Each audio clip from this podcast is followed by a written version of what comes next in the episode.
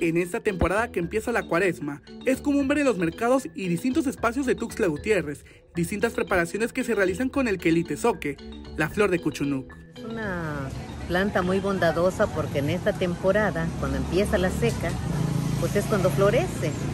Y también, pues como es en el campo, se puede conseguir, pues no hay necesidad de gastar, sino con solo irlo a buscar Claro que tiene un trabajo, pero pues es un beneficio porque no vamos a gastar. Entonces todo eso se integra a la comida, principalmente pues en esta época en que empieza la cuaresma, pues no, eh, las costumbres católicas sobre todo, no se come carne. Esta flor que es considerada como un quelite se puede encontrar en otras regiones del estado y del país.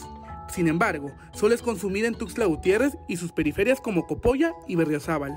Pues podemos guisarlo de diferente manera como que fuera carne, que se puede hacer de los diferentes platillos que en cada región se, se haga, ¿no?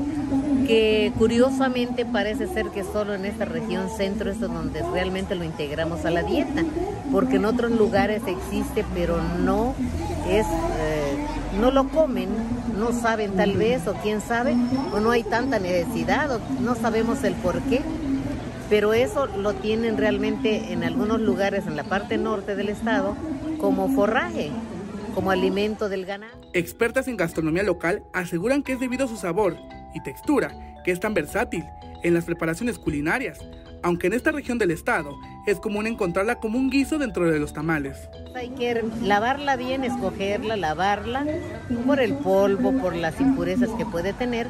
Una vez que ya se hirvió, se va a dar otra hervida. Ya de ahí ya se puede retirar, ya le podemos agregar la sal y le podemos agregar las especias que nosotros se nos ocurra, ¿verdad? Eso es, eh, lo pueden guisar de mil maneras. Invitan a la ciudadanía para que prueben y disfruten de esta flor, que también es conocida como cocoite, chanté, chanté, matarratón y en Tuxtla Gutiérrez, cuchunuc.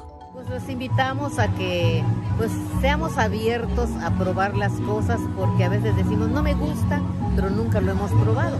Entonces, si nos atrevemos a probarlo, nos va a dar gusto, porque la verdad es una flor muy bondadosa, nos alimenta, tiene color, sabor y un olor maravilloso.